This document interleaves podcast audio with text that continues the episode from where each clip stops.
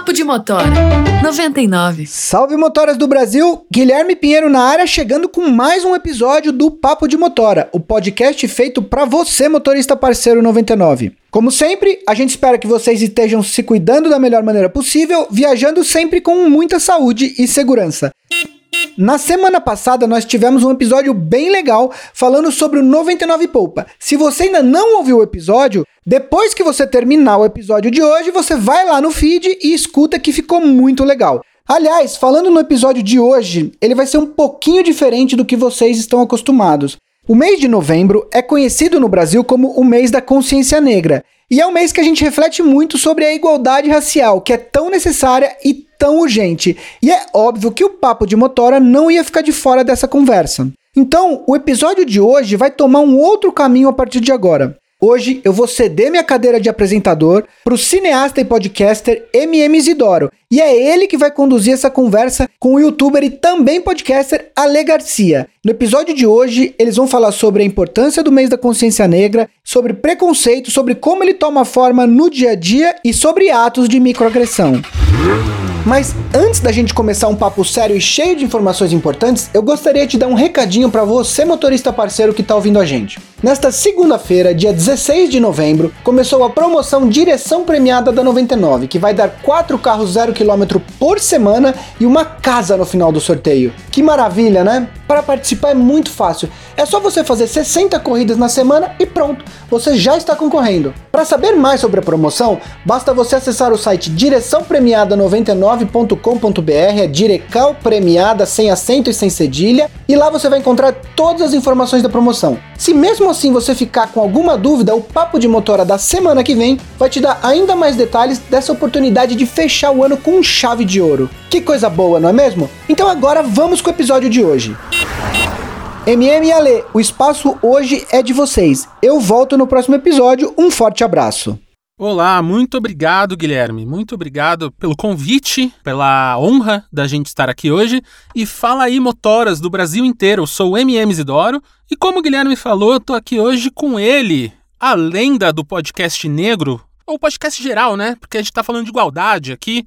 Ale Garcia, tudo bem com você, Ale? Tudo bom, MM? Grande satisfação em estar aqui, cara, nesse momento tão importante. Prazer demais poder ter esse espaço pra gente conversar aqui. Então, como o Guilherme falou, a gente tá aqui no mês de novembro, né? Um mês que é comemorado a consciência negra, né? Então vamos aqui, Ale, começar a falar pra galera qual que é a diferença, né? E por que em novembro que é celebrado a consciência negra. Para quem não sabe, novembro foi escolhido porque dia 20 de novembro é quando se comemora, ou quando se celebra, ou se lembra melhor, né? Porque não se comemora a morte, a morte de Zumbi de Palmares, não é isso? Perfeito, MME. Novembro é escolhido para essa data, cara. Momento que em 1695 teria sido a morte de Zumbi, líder do Quilombo dos Palmares, né? Dada a importância dessa figura, novembro foi escolhido para ser esse mês importante para nós, para gerar reflexão, né, em torno do resgate da nossa identidade, para a gente poder falar a respeito de avanços ou não na nossa sociedade em relação ao povo negro. Então, novembro é muito especial para a gente por causa disso. Exato. E quando foi criado o feriado, né, tinha uma discussão a que mês ia ser comemorado. E aí, maio, no começo, foi um mês que quase foi escolhido, porque dia 13 de maio é quando é comemorado a Lei Áurea, a assinatura da Lei Áurea, que é o fim da escravidão no Brasil. Mas aí foi escolhido novembro para celebrar esse líder e não só o fim, a abolição da escravatura, né? Perfeito, isso mesmo, cara. Eu acho que a escolha da data ela é precisa em homenagear um líder negro realmente, responsável por ações práticas em relação ao povo negro, e não aquela data que é uma data bastante discutível, um momento em que realmente não houve uma libertação dos escravizados, algo que aconteceu só muito posteriormente, e havia esse, essa intenção de utilizar aquela data para enaltecer esse momento, mas é muito mais contundente, muito mais necessário que a gente fale de zumbi de, dos palmares nesse momento de novembro para ter novembro como momento de reflexão, né? Falar sobre a nossa sociedade e falar do negro dentro da sociedade. Pegando esse gancho aí que você falou, acho que é legal a gente falar um pouquinho dos avanços do que está acontecendo no movimento negro com né, a comunidade negra, porque a gente tem muito, a gente já avançou muito, mas a gente tem muito que avançar. A gente está falando aqui de igualdade, representatividade, como é que é importante o mercado de trabalho, né? Tipo, a, gente não se vê representado por aí, né, Ale? A gente olha pro lado muitas vezes e a gente tá muito sozinho quando a gente chega num lugar de liderança, quando a gente. O simples fato de chegar num lugar de liderança não é o normal ainda, né? Mas que a gente tá trabalhando para que seja. É exatamente isso, não é o normal. A nossa grande luta é por buscar a inclusão de pessoas negras em postos de decisão e postos de liderança. Nós já crescemos realmente em representatividade, em presença empresarial, etc. Só que os números ainda são muito irrisórios frente a tudo que pode ser conquistado, né, MM? A gente tem dados aí que são contraditórios, porque a gente pega no passado, por exemplo, dados do IBGE que revelam que a gente, pela primeira vez, é maioria nas universidades públicas, né? Só que isso demorou anos e anos e anos. Isso foi resultado de muita pressão de políticas públicas conquistadas pela luta e pelo avanço do movimento negro, né? Só que essa desigualdade, cara, apesar de ter esse crescimento no, no, na área estudantil, ela continua no mercado de trabalho, né? Porque a gente, considerando o número de negros com carteira assinada, a média salarial nossa é muito mais baixa em relação ao branco, né? Então a gente está conquistando as mesmas qualificações, só que os salários ainda são menores e a nossa posição em postos de liderança e de decisão ainda é muito irrisória também. Total, a gente, seja no mercado de comunicação, que é onde a gente está, ou qualquer empresa, é muito difícil você ver alguém em cima, mas você tem muitas empresas, como até a 99, que tem muitas políticas de fazer essa inclusão, né?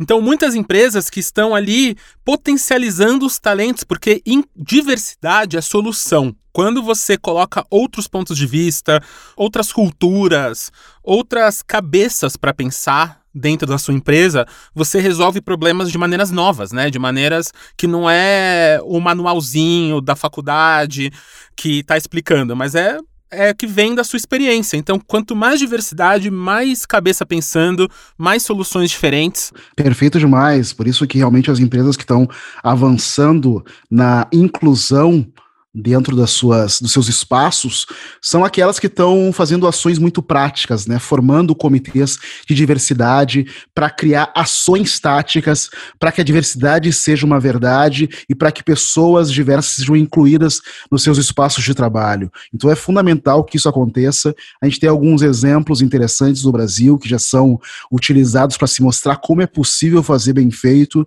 e eu fico muito feliz que a 99 esteja envolvido com isso também, né? Total, porque a gente está num país que a gente tem 54% da população se autodeclarando negra, né? Então a gente Isso. tem mais da metade do Brasil se vê como negro. Então a gente não está contando essa história, a gente não está se vendo ou pensando para nós mesmos. Mas aí a gente tem, como a gente falou, empresas que já estão pensando e temos vitrines também de pessoas como você mesmo, né, Ale, que está enaltecendo a nossa cultura, as pessoas que a gente tem que saber com o seu podcast, com o seu projeto multimídia já, né, que é o Negro da Semana. Fala um pouquinho pra gente o que que é o Negro da Semana. Cara, o Nego da Semana hoje é uma plataforma, né, multicanais, que serve para potencializar e para inspirar as pessoas negras. Eu comecei contando uma história por semana de uma personalidade negra do mundo, porque eu acho que é preciso nos potencializar, é preciso enaltecer as grandes pessoas negras que fizeram e fazem tanto por nós. É, ao longo do tempo, eu fui vendo que é possível e é preciso falar de potência negra em outras, de outras maneiras, com outras abordagens. Por isso eu fui para o YouTube, para o Instagram, para contar histórias diferentes, falar de grandes produções cinematográficas, literárias, musicais, para que a gente possa realmente ter militância, contar nossa história, falar do passado, mas também olhar muito para frente, saber quem fez, vem fazendo muito bem feito, quem é inspiração para o povo negro, para que a gente possa olhar e saber, poxa, eu posso fazer também. Então eu acho que o Negro da Semana serve para isso, para inspirar, para potencializar e mostrar o quão grande nós somos, né? Sim, a gente esquece dessa nossa história e a nossa história, como é contada por pessoas não negras, não indígenas, né? Muitas vezes homens, a gente esquece que existem pessoas grandes, pretas, mulheres, indígenas, amarelas, né? Que tem muita gente aí boa, só que a gente não. De novo, a gente não se vê numa novela, a gente não se vê numa empresa, e aí tem esses projetos como o seu que são incríveis e a gente tem que consumir cada vez mais. Então você que está ouvindo aqui o Papo de Motora, já entra no seu player de podcast, já entra no YouTube, já assina o Negro da Semana ou lá no Instagram, segue o Alê, porque vale muito a pena, tanto para você quanto para sua família, para os seus amigos, para você ver que a gente é incrível. E pensando nessa coisa de história, como a gente é criado, mesmo a gente sendo maioria no Brasil, a gente ainda tem um olhar muito enviesado para essa questão de raça. A gente olha e a gente trabalha muito com um arquétipo, com um molde do que é ser preto, do que é da onde o preto tem que se colocar. Exato. O, é da onde ele vem, a história que já está nas costas desse indivíduo, né? E aí acontece uma coisa que a gente faz às vezes sem perceber, que é a, a microagressão. É, você consegue falar um pouco pra gente o que, que é uma microagressão? Uma microagressão é uma ação que ela acaba tendo é, como alvo pessoas que já são discriminadas na sociedade. Ela tem né, uma, um efeito cultural, digamos assim, porque ela é uma perpetuação de preconceitos explícitos que essa pessoa agressora tem sobre o alvo, né? E são pessoas que são normalmente minorizadas, são atitudes às vezes muito pequenas, como já diz esse nome na definição de microagressão, mas que ocorrem contra mulheres, contra pessoas com deficiências, pessoas negras, pessoas gordas, todos os membros da comunidade LGBTQIA+, né? Isso ocorre muito, muito por falta de normalização dessas pessoas na sociedade, em que, de maneira geral, por perpetuação, se acaba achando que elas são menos, são menores e que são passíveis de receberem uma violência tão cruel contra esse tipo de microagressão, com comentários agressivos, com rotulação, com criticar previamente, com julgar as pessoas, sabe? Por sua aparência, por algo que ela aparenta ser, por culturalmente se falar sobre isso.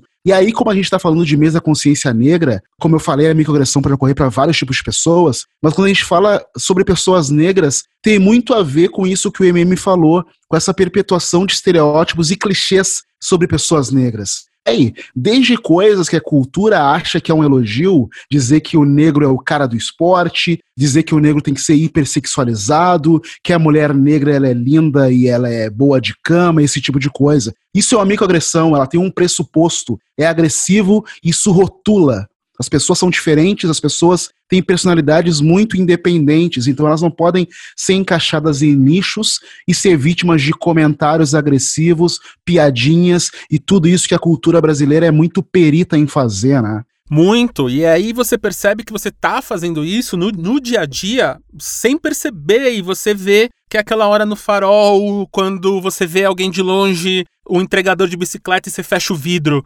É aquela hora que você tá ouvindo a gente aqui, e muitos de vocês também têm pensado, nossa, como eles falam bem para negros, né? Para pretos.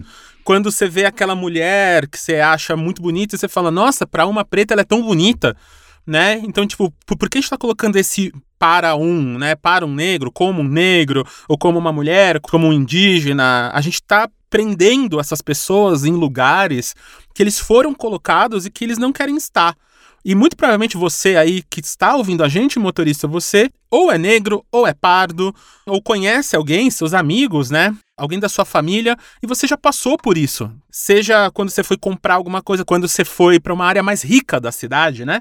E aí vem aquele passageiro branco e te olha, não quer conversar com você, te responde meio atravessado, esconde a bolsa, faz essas coisas. Então, isso são microagressões. É você, é, não é porque você vem de uma quebrada que você é ladrão, que você é traficante, que você é miliciano. Não. Você só mora na quebrada. E tem muita gente ficando na quebrada, né? Ascendendo na vida e ficando na quebrada, ascendendo economicamente.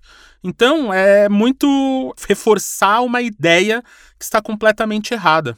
É verdade, e é muito importante sobre o que o MM falou, e é importante deixar claro aqui para quem está nos ouvindo, a microagressão ela é muito sutil, ela pode ser exatamente isso como o MM falou, ela pode ser um silêncio, um olhar atravessado, né? Se você, por exemplo, é um motorista negro e recebe esse olhar de uma pessoa não negra, você se sente às vezes inferiorizado por um olhar, e por ela ser às vezes tão sutil, não tão explícita, pode ser muito frustrante pra gente exteriorizar que ela aconteceu conosco, né? Quem é vítima da microagressão, muitas vezes não consegue falar a respeito, ou se fala para alguém não tão sensível, a pessoa diz que você tá de mimimi. Então é aquele olhar, aquela agressão travestida de brincadeira, é aquele fala negrão que te incomoda. Isso tudo é muito frustrante, microagressão, e quando você começa a acumular esse tipo de sentimento, a angústia dentro de si se torna forte, a insegurança, e por conseguinte, até a saúde mental é muito afetada quando você se torna vítima frequente desse tipo de atitude, sabe? Sim, a saúde mental acho que é uma das questões principais que estamos falando aqui,